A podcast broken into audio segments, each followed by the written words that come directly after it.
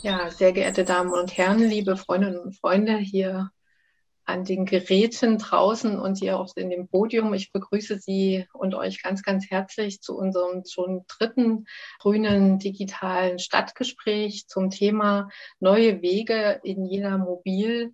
Wir wollen gern mit diesen Stadtgesprächen dafür sorgen, dass das Thema Haushalt äh, in Verbindung mit bestimmten Schwerpunkten und hier gerade zum Thema Verkehr, Mobilität ähm, sichtbarer wird und wollen ganz, ganz wichtige Fragen beantworten mit unseren Expertinnen und Experten, die wir eingeladen haben und natürlich auch mit den Zuschauerinnen und Zuschauern ähm, da draußen.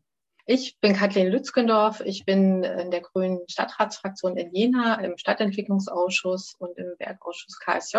Außerdem bin ich ähm, die Ortsteilbürgermeisterin des Jenaer Zentrums und ich führe Sie heute hier durch diesen Nachmittag bzw. Abend. Herzlich willkommen. Außerdem haben wir dabei den äh, Fraktionsvorsitzenden unserer Fraktion, Heiko Knopf, auch Mitglied im Stadtentwicklungsausschuss und KSJ, die Frau Nagler vom ADFC. Herzlich willkommen auch an Sie. Frau Maike Spitzner ähm, haben wir eingeladen vom Wuppertal-Institut, den äh, Herrn Michael Margul ähm, als Fachdienstleiter der Stadt Jena für den Bereich Mobilität. Und äh, ich sage auch Ihnen ganz, ganz herzlich willkommen und Sie werden sozusagen gleich Inputs geben äh, zu dem Thema Mobilität, Verkehrsinfrastruktur und Haushalt. Heiko Knopf, mit Ihnen würde ich gerne anfangen oder mit dir. Bei uns äh, Grünen ist natürlich, wir sagen du ähm, und möchte dich bitten, das Thema Haushalt ähm, und in Zusammenhang damit das Thema Verkehr und Mobilität mal ganz kurz einzuordnen. Da ist ja ganz schön Bewegung drin gewesen in den letzten zwei Wochen auf jeden Fall. Also was bedeutet HSK? Wie sieht es da jetzt aus? Und auch das Thema, was kann denn überhaupt der Stadtrat oder wir als Fraktion, was können wir für Schwerpunkte setzen? Wo sind auch unsere Änderungsanträge gewesen, die wir eingereicht haben? Ja, schönen guten Abend in die Runde. Ich freue mich, ähm, dabei sein zu können. Das ist ja ein ähm, ganz neues Format und ich freue mich auch auf die Fragen und Rückmeldungen aus der Bevölkerung. Das Thema Geld, Haushalt, Finanzen ist ja jetzt in den letzten zwei, drei Monaten in Jena hoch und runter diskutiert worden, ähm, von ganz verschiedenen Blickpunkten. Und ein Schlagwort, was jetzt sozusagen für uns alle ja neu ist, ist ja das Haushaltssicherungskonzept, das HSK, was die Stadt ja deswegen auflegen muss, weil sozusagen zwischen Einnahmen und Ausgaben eine Schere aufgeht, ähm, die man auch wieder zukriegen muss. Da sind verschiedene Einsparnotwendigkeiten, also ähm, Möglichkeiten wurden genannt im Bereich Kultur, im Bereich Soziales, ähm, aber auch Einsparungen bei sogenannten Pflichtleistungen, also sozusagen die Arbeit, die Ämter in Jena anbieten, die Energie, die für Straßenbeleuchtung aufgewendet wird und ganz, ganz viele verschiedene ähm, Möglichkeiten wurden da genannt.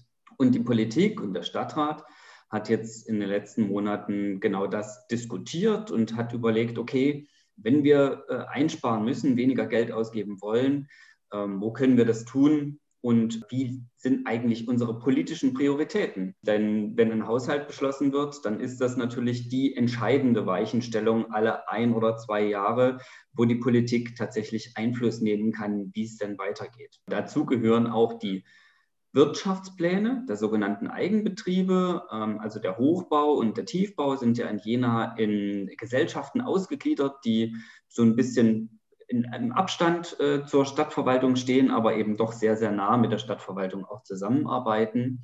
Und da fließen sozusagen die Mittel für die sogenannten Investitionen hin, also Straßenbau, Gebäudeinvestitionen, Sanierung, aber auch solche Dinge wie IT und ähm, Ausstattung in den, in den ähm, Büros der Stadtverwaltung. Was wir als Grüne jetzt in den letzten zwei Monaten kritisiert haben, ist, dass äh, gerade beim Bereich Straßenbau, Infrastruktur, jetzt ähm, zumindest im Stadtrat erkennbar keine Einsparungen erstmal vorgelegt wurden. Das heißt also, die Stadtverwaltung, in dem Fall die Stadtspitze, hat erstmal gesagt, okay, alles, was wir hier aufgeschrieben haben an Straßenbau, das sehen wir erstmal als notwendig an.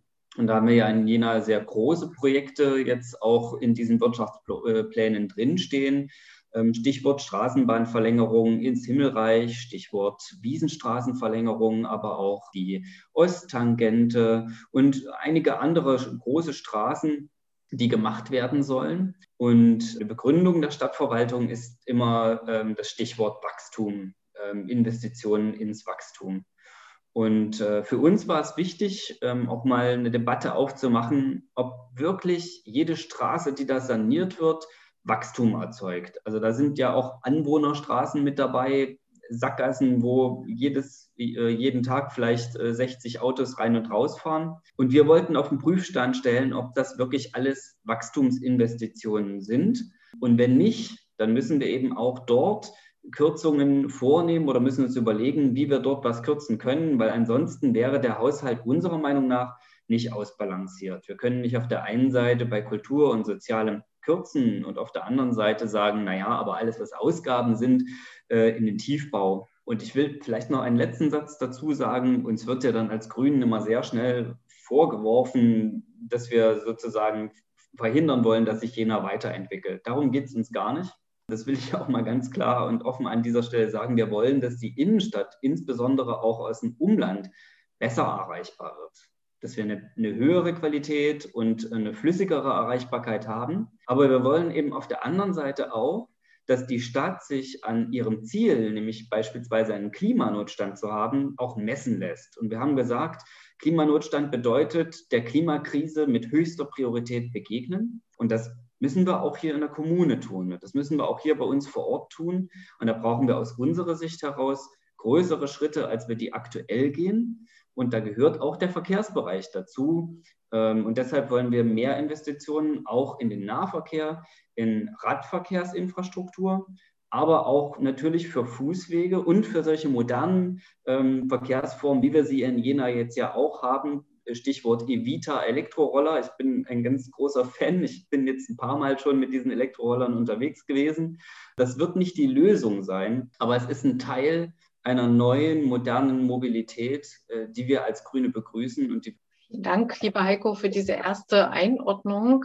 Sie oder ihr könnt gerne äh, Fragen stellen, Kommentarfunktion äh, in, bei Facebook. Da läuft es ja gerade hier. Wir werden das dann gerne mit aufnehmen. Heiko, ich habe aber noch eine ganz kurze Nachfrage oder zwei. Kannst du sagen, ähm, HSK hast du ja schon benannt. Wie geht es denn jetzt weiter? Es gab ja da auch große Proteste, Proteste dagegen. Also das wäre die erste Frage. Und das zweite, du hast ja so Großprojekte der Stadtverwaltung angesprochen. Kannst du da mal so eine Hausnummer sagen, damit unsere Zuschauerinnen und Zuschauer äh, ungefähr eine Vorstellung haben, was da investiert werden soll? Danke. Ich kann es versuchen. Haushaltssicherungskonzept. Ähm, der aktuelle Stand ist ähm, jetzt auch aus der Stadtverwaltung heraus, dass das Haushaltssicherungskonzept vom Tisch ist. Das hat auch mit der Entwicklung auf Landesebene zu tun. Wir haben ja jetzt im Landtag auch einen Antrag von der ähm, rot-rot-grünen äh, Seite, äh, der auch von der CDU unterstützt wird, dass wir die Folgen, die Corona auf die städtischen Haushalte hat, dass die nicht die Grundlage für ein Haushaltssicherungskonzept sein müssen. Also dass man sozusagen, wenn man durch Corona Geld nicht hat, dass man dieses Geld, was dann fehlt, nicht durch ein Haushaltssicherungskonzept unbedingt ähm, zur Verfügung stellen muss, sondern dass man das auch rausrechnen darf. Und das wird jetzt sozusagen die Chance sein, ähm, einen ganz normalen Haushalt auf den Tisch zu legen. Daran wird jetzt aktuell gearbeitet. So wie wir das jetzt gehört haben, ist es auch kein einjähriger Haushalt, sondern das Ziel ist jetzt, einen Doppelhaushalt ähm, demnächst einzubringen von Seiten der Stadtverwaltung, der dann im März äh, beschlossen werden soll, ähm, hoffentlich bald, weil natürlich erst dann die Klarheit da ist, ähm, auch für die Leute in Jena, für die vielen Initiativen, ähm, ob sie weiter Geld haben werden. Zu der anderen Frage, Größenordnungen und Zahlen sind ja immer gefährlich, wenn es um öffentliche Investitionen geht, weil sich dann doch das ein oder andere nochmal verändern kann. Aber ähm, vielleicht kann der Herr Magul auch noch aussagekräftiger als ich antworten. Aber ich gehe mal davon aus, die Osttangente, da steht jetzt aktuell ein Preisschild von 30 Millionen Euro dran. Bei der Wiesenstraßenverlängerung bin ich mir ehrlich gesagt nicht sicher. Da würde ich Herrn Magul bitten. Äh, genauso wie bei der Verlängerung der Straßenbahn nach Jena Nord. Aber das sind auch beides Maßnahmen, die über 10 Millionen Euro liegen. Also das sind schon richtige große ähm, Volumina, über die wir da sprechen das ist halt auch eine Frage der aktuellen Planungsstufe, um das ein, äh, einschätzen zu können. Vielen Dank und ähm, das ist auch gut, dass du gleich an unseren nächsten Redner sozusagen den Ball ähm, gespielt hast. Ich möchte Herrn äh, Michael Margul bitten, gleich auf die Fragen zu antworten, begrüße aber den Herrn äh, Randolph Margul noch in unserer Runde vom Technologie- und Innovationspark. Ähm, den werden wir natürlich nachher auch noch befragen. So, Herr Michael Margul von der Stadtverwaltung Jena, Fachdienstleiter Mobilität.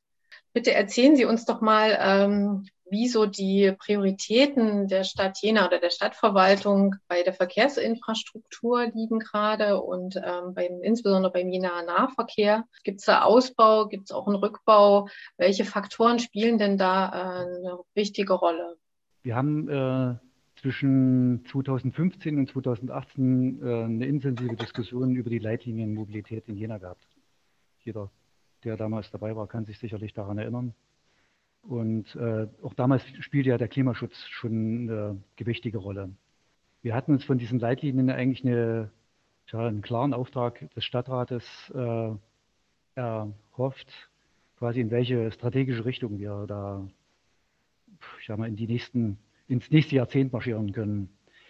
Der klare Auftrag ist so nicht gekommen und äh, die Diskussion hat gezeigt, mal, dass es doch sehr viele verschiedene Interessen äh, in der Stadt gibt. Die Klimabeschlüsse kamen dann später, aber im Prinzip die Diskussionen über Klimaschutz, Lärmschutz versus Wachstum sind in den damaligen Beratungen, das gab eine ganze Reihe davon, äh, schon sehr intensiv geführt worden. Ein Ergebnis für die Stadtverwaltung war eher, dass der Stadtrat sich doch gewünscht hat, man, äh, sich an den Einzelvorhaben äh, zu orientieren. Das heißt, jedes einzelne Vorhaben doch nochmal intensiv zu diskutieren das ist jetzt nicht unser Wunsch gewesen, aber den Wunsch müssen wir einfach zur Kenntnis nehmen. Insofern äh, sind wir jetzt auch tatsächlich in der Lage, ja, misslichen Lage könnte ich fast sagen, äh, so eine ganz klare strategische Ausrichtung, ich sage mal zum Beispiel auf den Klimaschutz nicht zu haben. Es gibt viele mhm. verschiedene Kriterien, denen wir folgen. Und der Stadtrat hat sich doch gewünscht, die sehr einzeln zu diskutieren. Nichtsdestotrotz äh, fühlen wir uns natürlich äh, ich sag mal, dem Klimaschutz verpflichtet und darum geht es ja heute vordergründig. Und äh, deswegen will ich mal aus der Liste der Vorhaben ein paar Beispiele nennen, die, denke ich, auch zeigen, dass wir dort auf gutem Wege sind. Was nicht heißt, dass es noch besser ginge oder auch anders ginge, denn es gibt ja auch andere widerstreitende Meinungen. Also wir beschäftigen uns zurzeit äh, sehr intensiv mit der Verkehrsberuhigung der Innenstadt. Mhm. Äh, da wird es äh, im Februar noch ähm, eine öffentliche Diskussion geben. Wir haben mittlerweile die Rückläufe nahezu aller Beteiligter von den Fraktionen, von den Verbänden. Und äh, da zeichnet sich ab, dass vieles geht, manches diskutiert werden muss. Und ich gehe mal davon aus, dass wir in naher Zukunft äh, doch weniger schnell durch die Innenstadt fahren können. Zumindest, äh, wenn das überhaupt möglich wäre. Das heißt, äh, ich, ich denke, wir sind auf gutem Wege. Ob das so weit geht, dass da äh, wichtige Straßenzüge gesperrt werden, da bin ich noch nicht ganz so sicher, aber ich glaube, dass wir auf dem Ring exklusive des Fürstengrams möglicherweise eine Tempo 30 erleben werden. Und dass wir alles das, was innerhalb des Kramrings äh, liegt, noch ein bisschen runter dimmen können. Ein großer Posten, der zurzeit äh, Stadtverwaltung und Jener Nahverkehr äh, beschäftigt, äh, ist die Neuanschaffung der größeren Straßenbahn. Äh, die allermeisten werden wissen, dass der, dass die, der Fuhrpark der Straßenbahn des Jener Nahverkehrs in die Jahre gekommen ist. Entweder sagen wir, grundsätzlich neu aufgebaut werden müsste oder durch neue Straßenbahnfahrzeuge ersetzt werden soll. Stadt und äh, Nahverkehr gehen den Weg des sogenannten 800ers. Das sind längere und breitere Wagen, die mehr Kapazität äh, versprechen, die aber erstens in der Anschaffung sagen wir, einen deutlichen Preis fordern und äh, auch Anpassungen in der Infrastruktur nach sich ziehen, die auch nicht ohne sind. Es muss also im Betriebshof äh, geändert werden, um dort die Straßenbahn abstellen und warten zu können.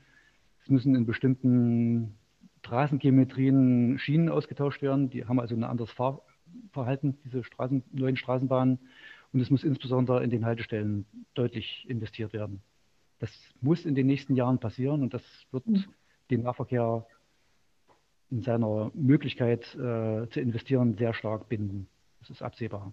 Wir hatten in den vergangenen Jahren mit dem Abschluss im Herbst letzten Jahres eine intensive Diskussion über die Frage ticketloser Nahverkehr, kostenloser Nahverkehr, insbesondere für Kinder und Jugendliche. Da hat uns der Stadtrat einen klaren Auftrag erteilt, dass wir uns auf den Weg begeben sollen.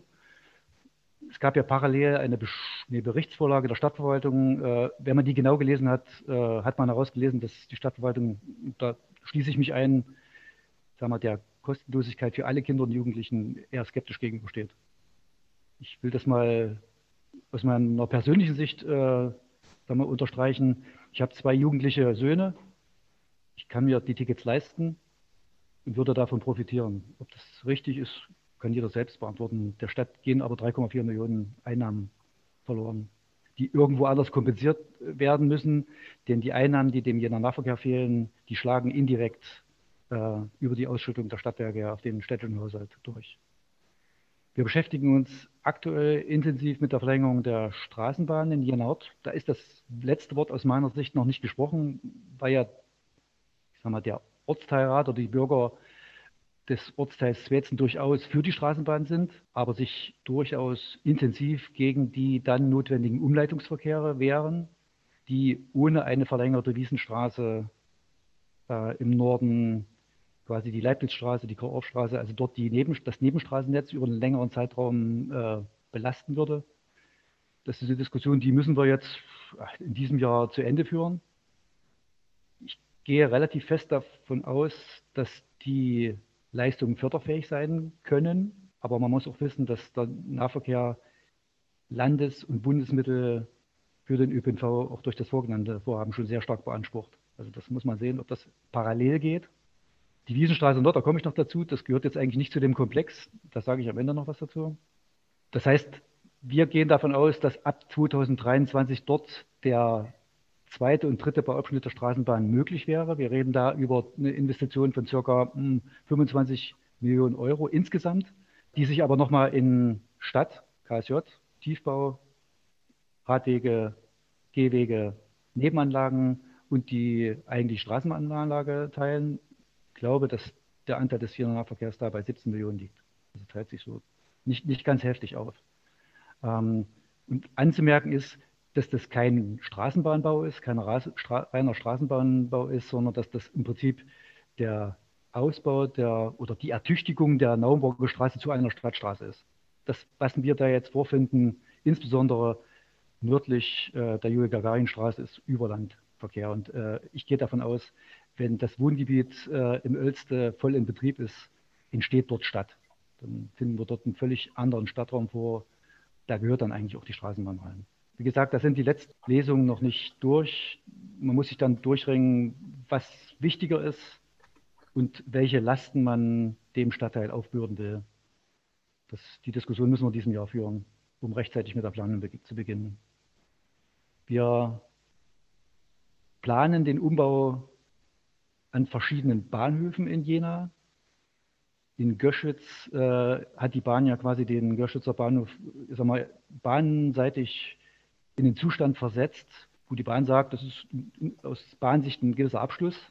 Wir haben aber insbesondere auf der Ostseite quasi, ich sag mal, eine desolate Lage. Da ist die Straßenbahn 2009 in Betrieb genommen worden und äh, die Anlagen der Deutschen Bahn sind saniert und dazwischen liegt so ein Unraum, den wir 2022, 2023 in einen guten Zustand äh, versetzen wollen und wo so eine Art Mobilitätsdrehscheibe mit Parken, Park äh, Carsharing, Radabstellanlagen, Elektroladesäulen soll es dort geben. Das heißt, das ist eine Investition, die für das Jahr 2022 avisiert ist.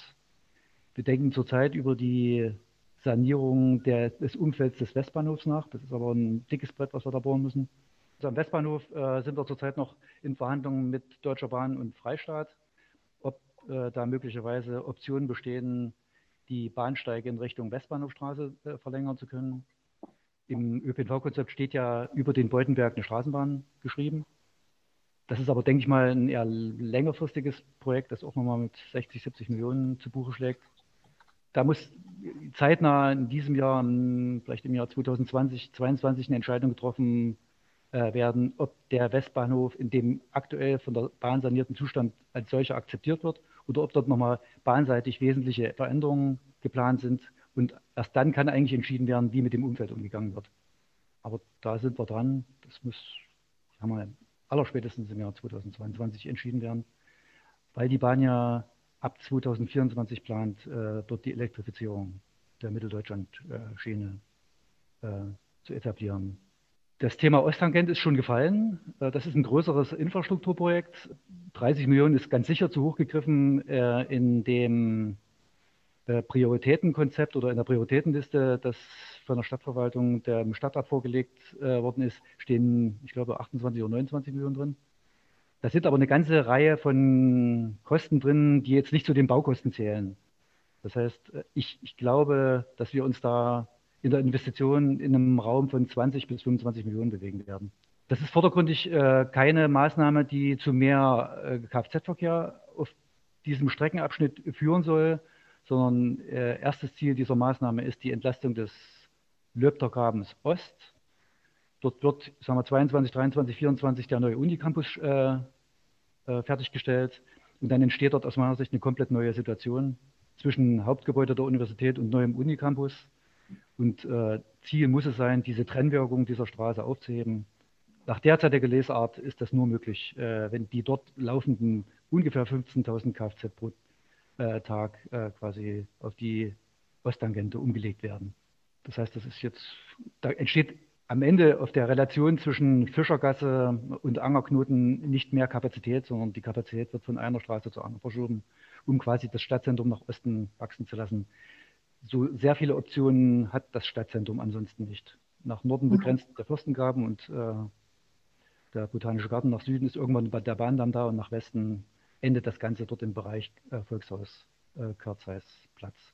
Zumal die Stadt sich ja schon vor einigen Jahren von der inneren Westtangente durchs Bachstraßenviertel verabschiedet hat.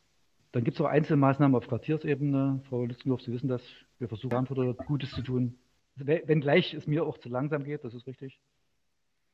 Und, ja, das äh, hat, ja auch, hat ja auch eine Weile gedauert, bis das sozusagen in Angriff genommen wurde, so, also durch die Bürgerinnen und Bürger. Und deswegen ist es, sind wir auf einem guten Weg, Herr Margol. Das läuft ja ganz da gut. Da ich keinen Monolog halten, will ich nur noch ein paar Sachen nennen. Wir ja. äh, sind dabei, am Stadion zu investieren, äh, in den, das, die, die, Umfahrung des Stadionumfelds. Da wollen wir Radwegemittel einwerben.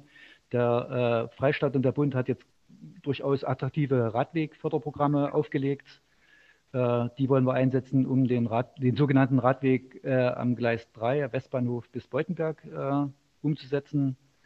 Wir wollen mit diesem Radwegeprogramm insbesondere als Kurzläufer die Straßenunterführung oder die Gehwegunterführung äh, in Verlängerung der Landfeste an der Stadtroder Straße, Fischergasse, ertüchtigen mhm. oder ersetzen durch äh, eine sag mal, stufenfreie Unterquerung äh, der Paradiesbrücke. Und last but not least doch noch ein paar Worte zur Wiesenstraße Nord. Das war ein Projekt, das wir in den letzten Jahren bis 2018, kann man sagen, nicht sehr intensiv verfolgt haben.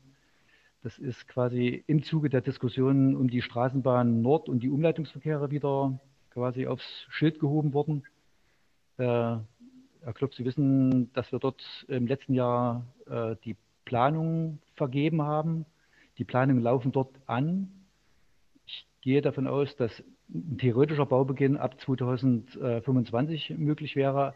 Aber das ist auch ein dickes Brett, was es da zu bohren gilt, weil wir uns ja quasi in einem Raum bewegen, der hochwasserseitig oder, oder wasserseitig durch einigen Widerstand leistet. Und ähm, wir reden da, denke ich, wenn ich die Kostenschätzung mir anschaue, über, einen, äh, Kosten, über eine Kostengröße von 20 Millionen. Der Freistaat hat uns zumindest zugesichert, dass es förderfähig ist. Das war nicht ganz sicher, aber wir haben dort äh, einfach ein positives Signal bekommen. Dann möchte ich gern noch einen Stab für die Erhaltung äh, brechen, also äh, Erhaltung der Infrastruktur brechen. Herr äh, Knopf, Sie hatten das vorhin angesprochen es gibt eine ganze Reihe äh, Straßen im Investitionsprogramm, wo man sagen könnte, boah, was, wo sind die eigentlich und warum macht ihr eigentlich dort irgendwas? Ich nenne mal ein Beispiel, Julius-Schaxel-Straße, Kernbergstraße, Leo-Sachse-Straße. Das sind teilweise Straßen, die nur deswegen in den Programmen äh, gelandet sind, weil dort die Stadtwerke in Größenordnung Erneuerungsbedarf haben. Und wenn dort Leitungen, gerade Entwässerungsleitungen, ähm, aus- und eingebaut werden, bleibt von der Straße in der Regel nicht viel übrig.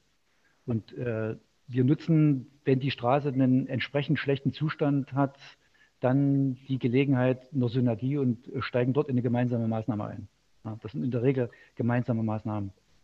Und äh, das ist notwendig, einfach um die Funktionalität der Infrastruktur zu erhalten. Man kann nicht nur neu bauen, man kann auch nicht nur erweitern, man muss auch sehen, dass man im Bestand erhält.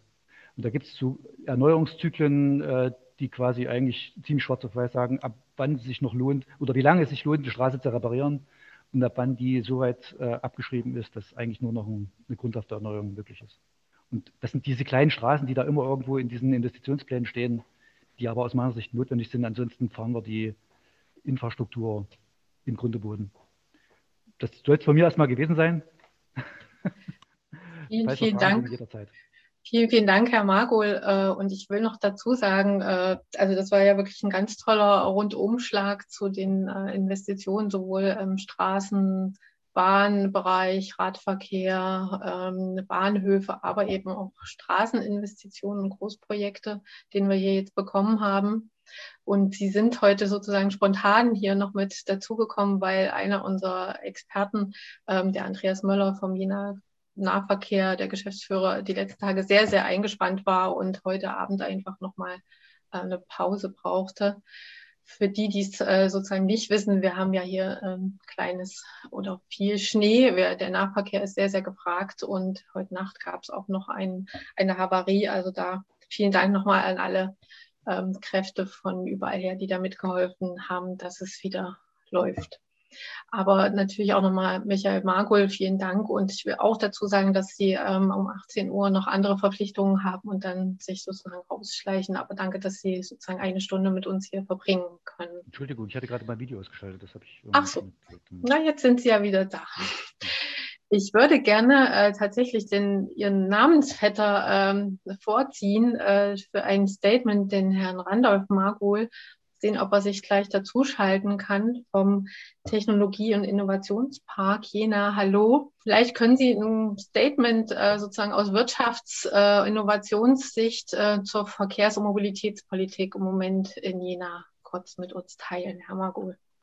Ähm, sehr gern. Ich bin äh, jetzt eigentlich äh, hier unterwegs auf den Höhen äh, an der Sommerlinde. Auf, auf meinem Weg hier hoch zur Sommerlinde, da ging mir viele Gedanken durch den Kopf. Ähm, ich, ich war genau bei diesem Thema unserer Podiumsdiskussion und ähm, möchte eigentlich anknüpfen an die Worte, die Sie jetzt sprachen zu Herrn Müller. Ähm, wir haben jetzt in den letzten Tagen bemerkt, wie schwierig es ist, äh, mit außergewöhnlichen Situationen zu Rande zu kommen, aber wie äh, stark doch auch äh, der Wille ausgeprägt ist, mit diesen äh, Bedingungen dann doch umgehen zu können und äh, nicht äh, verzweifelt zu sein, sondern tatsächlich zu, zu suchen nach äh, Möglichkeiten, wie man mit veränderten Rahmenbedingungen umgehen kann. Und das ähm, macht mich dann wieder äh, ein Stück weit zuversichtlich, dass wir auch die in, in naher oder ferner Zukunft äh, auf uns zukommen werden, in sprechen.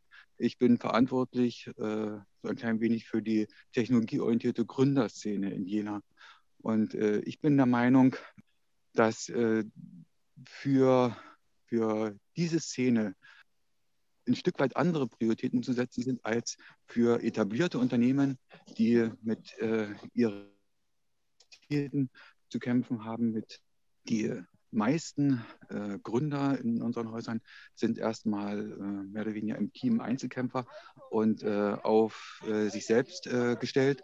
Und sie äh, schauen danach, ähm, wie allgemein erstmal die Rahmenbedingungen in Jena gegeben sind, ob es sich hier tatsächlich gut machen würde, in Jena ein eigenes Unternehmen aufzubauen. Und dazu zählt mit Sicherheit auch, wie Straßen und Wege ausgebaut sind. Und da das aber ein sehr, sehr junges Klientel ist und auf dieses wir ja unsere Zukunft aufbauen, ähm, werden wir verstärkt äh, daran denken müssen, tatsächlich den, den ähm, auszurichten, äh, in elektrifizierte Mobilität zu investieren, was, was E-Bikes angeht, weil wir sind eben halt hier bergig unterwegs und es ist immer wieder anstrengend, äh, in Jena äh, zum Beispiel auf den Beutenberg zu kommen, wenn man aus dem Tal äh, gefahren kommt.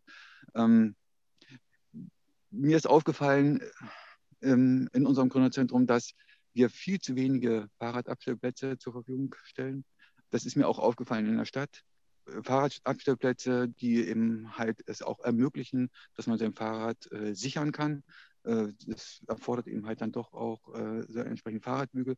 Wir werden jetzt in naher Zukunft äh, die Fahrradabstellkapazitäten deutlich erweitern und äh, dafür Parkplätze für PKWs sozusagen freiräumen. Wir werden äh, Lademöglichkeiten schaffen für die Akkus der Fahrräder und aber auch für die Akkus der Elektrofahrzeuge, die tatsächlich, äh, deren Anzahl tatsächlich zunimmt.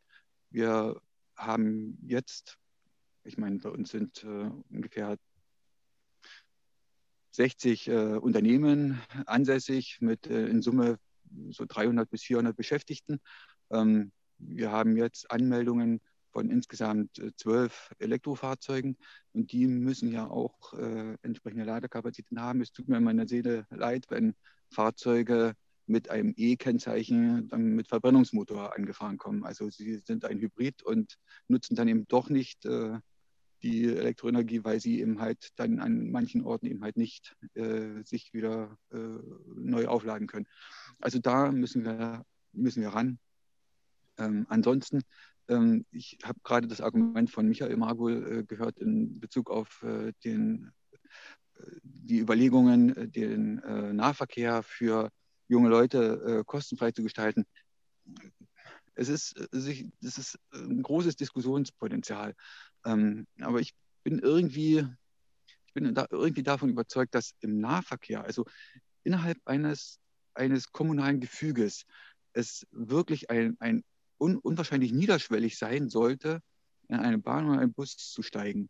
Und ich, ich kann mich noch erinnern an die niedrigen Ticketpreise in, in, zu Zeiten der DDR. Dort hat ein Busticket 20 äh, Pfennig gekostet. Das war eigentlich nichts, das war fast kostenlos. Und trotzdem, trotzdem gab es immer wieder, ähm, oder war es ein allgemeiner Sport, dann auch äh, schwarz zu fahren und diese 20, selbst diese 20 Pfennige zu sparen. Äh, nichtsdestotrotz hat man aber diese, diesen Nahverkehr gern genutzt und ich, ich finde, alles das, was sozusagen dazu dienen könnte, äh, die Leute dazu zu bewegen, in öffentliche Verkehrsmittel zu steigen, sollte äh, versucht werden anzugehen. Das ist meine ganz persönliche Meinung, damit auch Kinder nicht überlegen, stecken sie das Geld, was sie von den Eltern bekommen haben fürs Ticket, stecken sie es tatsächlich da in den Automaten, um sich ein Ticket zu ziehen oder nutzen sie es anderweitig, dieses Geld und äh, fahren dann schwarz oder äh, versuchen sich anderweitig zu bewegen. Und was eben halt äh, komplett irgendwie der Vergangenheit angehören sollte, ist, dass ähm, Eltern ihre Kinder prinzipiell mit dem Auto zur Schule fahren. Und wenn, wenn das, wenn, wenn es möglich wäre, vielleicht auch über eine Testphase, ähm, wenn es möglich wäre, die, die, Kinder tatsächlich in die Straßenbahn zu bewegen und in die Busse und dann diesen Zubringer oder diesen Bringe- und Holeverkehr äh, zu vermeiden, wäre viel erreicht. Ähm, von daher denke ich, ähm, vielleicht sollte man erst einmal testen und dann, dann das wissenschaftlich begleiten mit entsprechenden statistischen Erhebungen und dann schauen, ja, wie, wie sich äh, diese, diese eine solche Maßnahme bewährt. Ähm, ja, das wäre es aus meiner Sicht. Ich weiß nicht, äh, wie viel Zeit Sie mir da geben wollen. Ähm, ich will da Sie jetzt auch nicht aufhalten.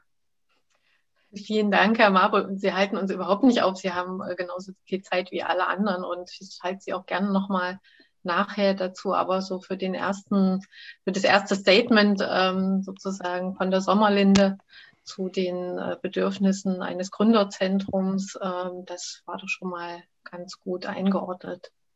Vielleicht das ist ja der, der eine Aspekt gewesen, der Nahverkehr, auf den ich mich jetzt äh, fokussiert ja. habe. Der Fernverkehr, da wissen wir aber alle, dass, dass letztendlich eine Anbindung an die anderen Ballungszentren in Deutschland für Jena essentiell ist. Und dann müssen wir parteiübergreifend eben halt auch, und auch gesellschaftsübergreifend immer wieder dafür werben, dass diese Anbindung Jenas erhalten bleibt und wir dort nicht abgekoppelt sind. Denn damit, äh, so, je mehr Firmen in, in Jena ihr, ihr, also ihr Unternehmensglück suchen, was wir ja wollen, vor allem technologieorientierte Unternehmen, desto mehr Fachkräfte werden wir hier auch nach Jena holen müssen, äh, die dann letztendlich auch dann hier bleiben über kurz oder lang. Aber wir müssen sie erstmal gewinnen, hier nach Jena überhaupt zu kommen, mit, möglichst mit der Bahn oder meinetwegen auch mit dem Auto. Und wenn dann erstmal ein oder zwei Jahre überbrückt werden müssen, ähm, um, um sich hier richtig zu etablieren und das sehr, sehr anstrengend ist. Wenn man also auf, auf die Bahnverbindung schaut und,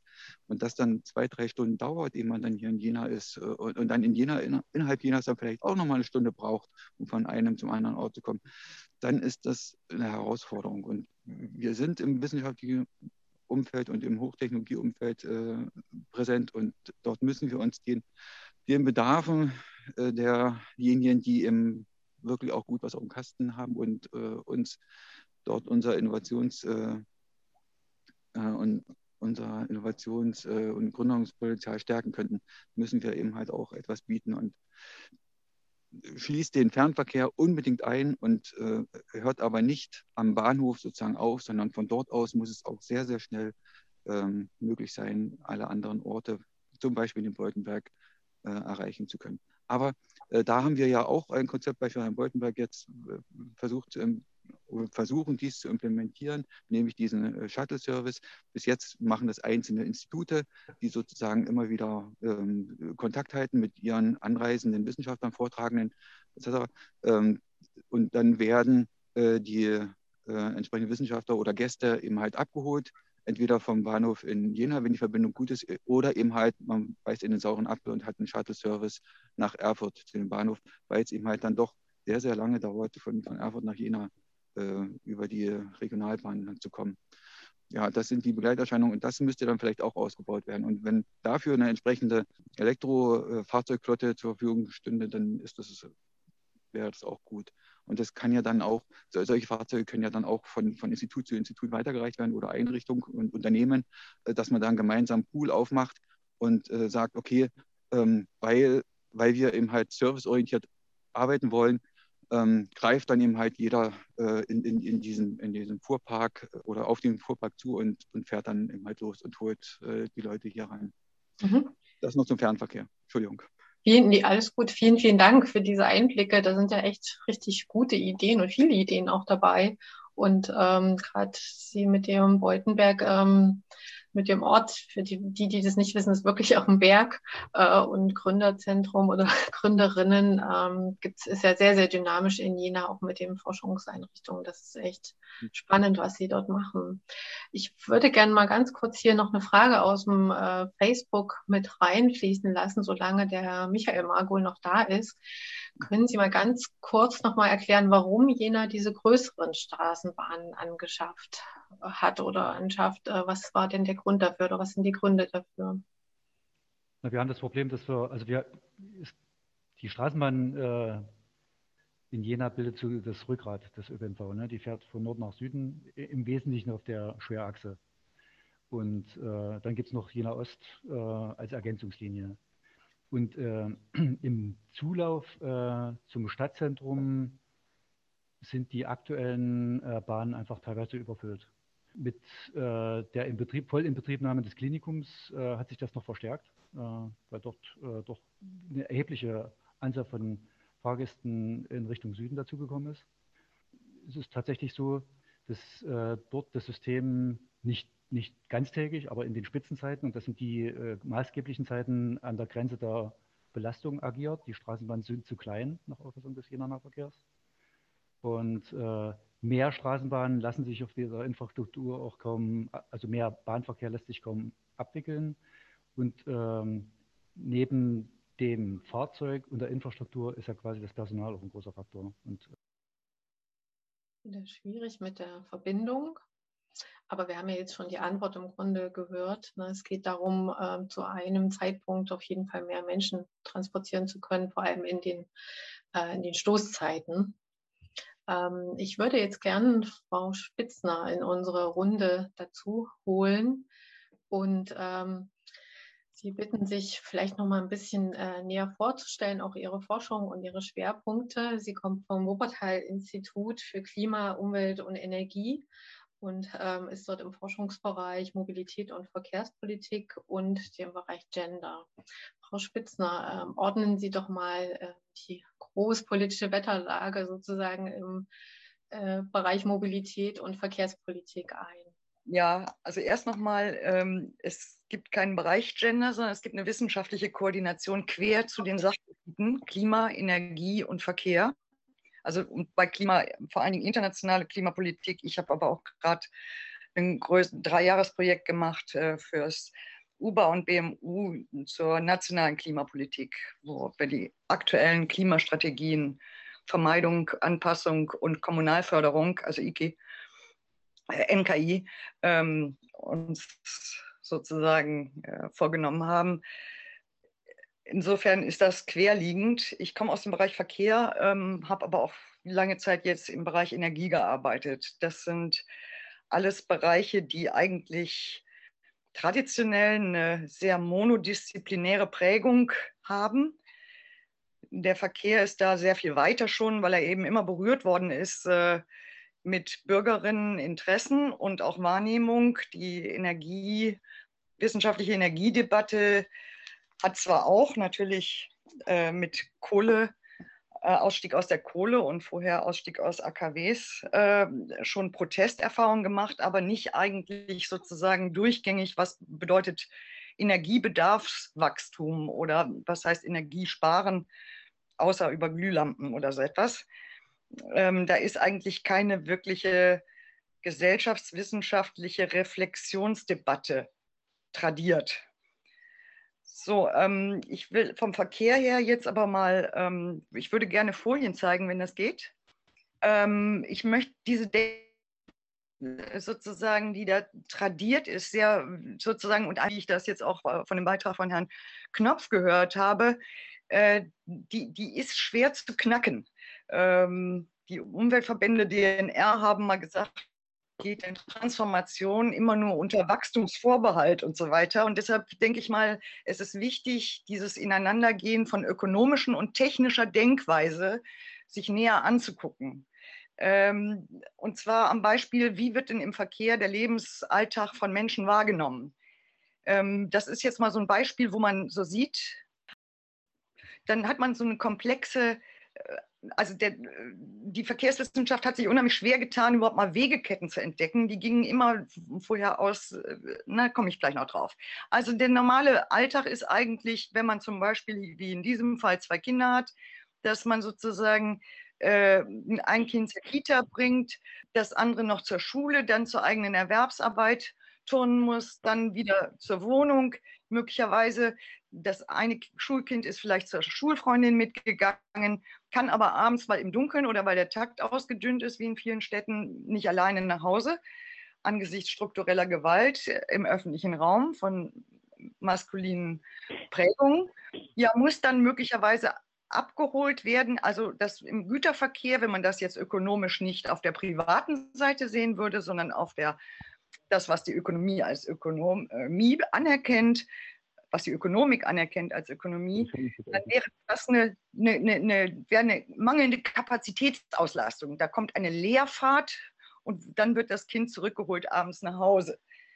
So, das ist das, was auch ähm, der Herr Randolph Magul eben angesprochen hatte mit dem Bringen und Holen und dem Begleitverkehr. Also das wird so wird als, äh, als Begleitverkehr äh, eigentlich äh, schon länger problematisiert. Was man mitkriegt, ist, was verkehrswissenschaftlich eigentlich gezählt wird, ist etwas, was nur einen winzigen Ausschnitt aus dieser Mobilität ausmacht. Also vom, vom Prinzip her. Nämlich das, was am Markt aufscheint. Das ist sozusagen der, die bezahlte Arbeit, hier ist ja die ganze Arbeit, also auch die unbezahlte Arbeit. Dann der Einkauf, also da, wo ich Geld bezahle und jemand anders Geld einnimmt. Ja, und diese ganzen Wege, obwohl das ganz wichtig ist, in welcher räumlichen Lage liegt das? Ähm, was bedeutet das jetzt an Ihrem Beispiel zum Beispiel, wenn das Klinikum äh, äh, verlegt wird oder ein neues Klinikum in Betrieb genommen wird, ist ja klar, dass dann da viel Verkehr ist, weil da wird auch versorgt. Das ist ja Teil der Versorgungsarbeit, weil natürlich braucht die Seele in der Regel Besuch, deshalb leiden ja auch so viele unter Corona. Ähm, Schulverkehr, wenn hier Unsicherheiten sind, meinetwegen, ähm, hier wird mit dem Roller gefahren, das eine Kind zur Kita oder ähm, mit einem kleinen Fahrrädchen, dann hier kommt möglicherweise mit einem äh, großen Fahrrad oder zu Fuß gehend dieser Weg absolviert. Das sind alles verschiedene Verkehrsträger, also wird, benennt die Verkehrswissenschaft das. Aber dass sozusagen der Platz dafür sein muss, dass diese Vielfalt da ist, das zu planen, also von Gehwegbreiten bis hin äh, zu keine Umwege gehen, äh, keine ähm, Steigungen überwinden müssen, all das bedeutet, dass sozusagen selbstständige Mobilität, man kann das jetzt auch übertragen auf Ältere, selbstständige Mobilität plötzlich nicht mehr so möglich ist und dass es immer wieder im, äh, im Rahmen der Versorgungsökonomie, also der unbezahlten Arbeit äh, der Haushalte, sozusagen Transportservice geben muss. So, und die Lage zueinander heißt natürlich auch integrierte Stadt. Und wenn ich dann Verkehr optimiere, ist das natürlich eben was ganz anderes, als dass ich nur ein Fahrzeug beschleunige oder nur eine Relation sehe und die mit einem Verkehrsträger optimiere. Das ist so ganz grob, ähm, was sehr wichtig ist, basales, auch wenn das jetzt so eigentlich äh, ganz unterkomplex wirkt. Aber wenn man die Ökonomie, die unbezahlte Ökonomie, die die basale Ökonomie unserer Gesellschaft ist, wirklich ernst nimmt, ich sage das jetzt als Frau mit einem westlichen Hintergrund, die nicht verwöhnt ist durch eine versorgende Denkweise, die natürlich auch, je nachdem, wie sie organisiert ist, äh, ihre Qualitäten möglicherweise einbüßt. Aber sozusagen diese Versorgungsrationalität ist ungemein wichtig. Auch, also Daten werden ganz schwer erhoben. Also normalerweise wird genau, Entschuldigung, nochmal zurück, diese ganze Mobilität unsichtbar gemacht. Die wird nicht systematisch erfasst. In Prognosen nicht, in Szenarien nicht. Also nicht als Kontext, als in einer einem Tag, in einem normalen Alltag der, des Arbeitens zu integrierende, sondern da wird immer nur sozusagen auf diesen kleinen Ausschnitt geguckt. Deshalb sind normalerweise so Verkehrsdaten, hier haben wir die Wege der 30- bis 45-jährigen Bevölkerung in Madrid von 2014, alle Wege nach Wegezwecken. Äh, dann gibt es Kategorien, die da gebildet werden. Über den Pendlerverkehr wird meistens unglaublich viel gesprochen. So, und gegenüber dem, und der genießt meistens ziemlich viel Priorität. Dann gibt es noch die persönlichen Zwecke, Begleitwege, Einkaufswege, andere Wege, Freizeitwege und so weiter. Hier ähm, Gesundheit, äh, Besuche, Besorgungen, ähm, Spazierengehen und soziale Zwecke. So, und abmarkiert ist hier, welche Anteile eigentlich alles auch gerade bei Freizeit und so weiter gar keine Freizeit sind, sondern Versorgungsarbeit, indem ich nämlich ökonomisch ernst nehme, dass die unbezahlte Ökonomie, auch wenn sie unbezahlt ist, bisher und auch nicht finanziert, also es ist, äh, Mascha Madörin spricht davon, in der Schweiz ist es genau nachgemessen worden, wie es auch die UN verlangt, dass nämlich parallel zum Bundesinlandsprodukt auch die, ähm, äh, die Leistungen, die unbezahlt erbracht werden für die Gesellschaft, äh, quantifiziert werden. Da sind das 148 Milliarden Franken im Jahr. Das ist mehr als in der Schweiz äh, Kantone, Bund und deren Kommunen zusammen ausgeben. Das wird von Frauen investiert in die Gesellschaft. Also angesichts geschlechtsspezifischer Arbeitsteilung gibt es es gibt auch einen männlichen Anteil daran, aber das ist der versorgungsökonomische Wertschöpfung in einer Gesellschaft. Und wir sind damit konfrontiert, hier ist es jetzt im Verkehr einfach mal zusammengezählt, wenn man es mal sichtbar macht, also die Anteile, die sich in anderen Kategorien verstecken, weil die ganze Versorgungsökonomie nicht als Ökonomie ernst genommen wird. Und wir kommen drauf, das ist fast der gleiche Anteil, 29 Prozent, wie der Händlerverkehr. So, und ähm, mit diesem Hintergrund, ähm, das ist jetzt gerade veröffentlicht worden, 2019 in ähm, in ähm, Spanien und von der EU-Kommission Gender Expert Group ähm, der, der Kommission. Ähm, auch als beispielhaft, wie das eigentlich in Kommunen und überall eigentlich zu fassen wäre, damit man überhaupt mal einen Blick hat, was sind die Realitäten vor Ort. Und begreife ich es mal als Zusammenhang. So, das hieße auch für Nachhaltigkeit, wir wissen, diese Commission for Sustainable Development, ähm, es gibt vier Nachhaltigkeitsdimensionen und vor allen Dingen die Verbindung zwischen diesen Dimensionen ist das Relevante. Und auf ökonomisch wird meistens ähm, sehr androzentrisch, also sprich, es wird ein Maßstab genommen, der nicht für alle zutrifft, sondern orientiert ist an einem Modell von Maskulinität, dem gar kein Mann entspricht und auch gar nicht viele Männer entsprechen wollen, aber was sozusagen zugrunde gelegt wird. Und da wird meistens lediglich die Erwerbsökonomie, dann aber noch die öffentliche Ökonomie, also die Kommune, da wird sozusagen, das wird verhandelt, aber die Versorgungsökonomie wird überhaupt nicht als politisch zu verantwortender Bereich angesehen. Ebenso wie möglicherweise die Eigenökonomie, da verweise ich nur auf Ivan Illich, also wie gehe ich mit mir selber um, beute ich mich inzwischen selber zu sehr aus und so weiter, diese Fragen. Aber eben, wenn man unter ökonomischen Nachhaltigkeitsperspektiven guckt, ist eben die Versorgungsökonomie eine, die ganz prekär ist, weil sie nicht, nicht tatsächlich gesellschaftlich nachhaltig organisiert ist. Es ist im Prinzip, ist sie externalisiert, sowohl im Denken als auch qua Geschlecht. Also natürlich gibt es Männer, die dieses ähm, tun, und äh, man glaubt auch fast, dass es ähm, inzwischen sehr viele wären, aber statistisch gesehen ist das für ganz alle Bundesländer in Deutschland immer noch, ist da ein großes Gap. Also Bundesgleichstellungsbericht spricht vom Gender Care Gap. Aber vor allen Dingen, es ist nicht in gesellschaftlicher Männlichkeit verortet insofern, äh, und weil diese gesellschaftliche Männlichkeit, also genau dieses Männlichkeitsmodell, Androzentrismus nennt sich das, so durchgängig eigentlich in diesen Disziplinen und auch vor allen Dingen in den ökonomischen und betriebswirtschaftlichen Debatten so verankert ist. Ähm, deshalb wird das so implizit einseitig, ohne dass es eigentlich jemand will. Ja, und die Folgelasten sind also dann geschlechtsspezifisch, nämlich da wird dann sozusagen äh, geknapst. Also wir kriegen das ganz statistisch am schärfsten ausgewiesen, wo kleine Kinder sind, also wo sozusagen erstmal verschärft sich da die, die, die geschlechtsspezifische Arbeitsteilung ganz massiv.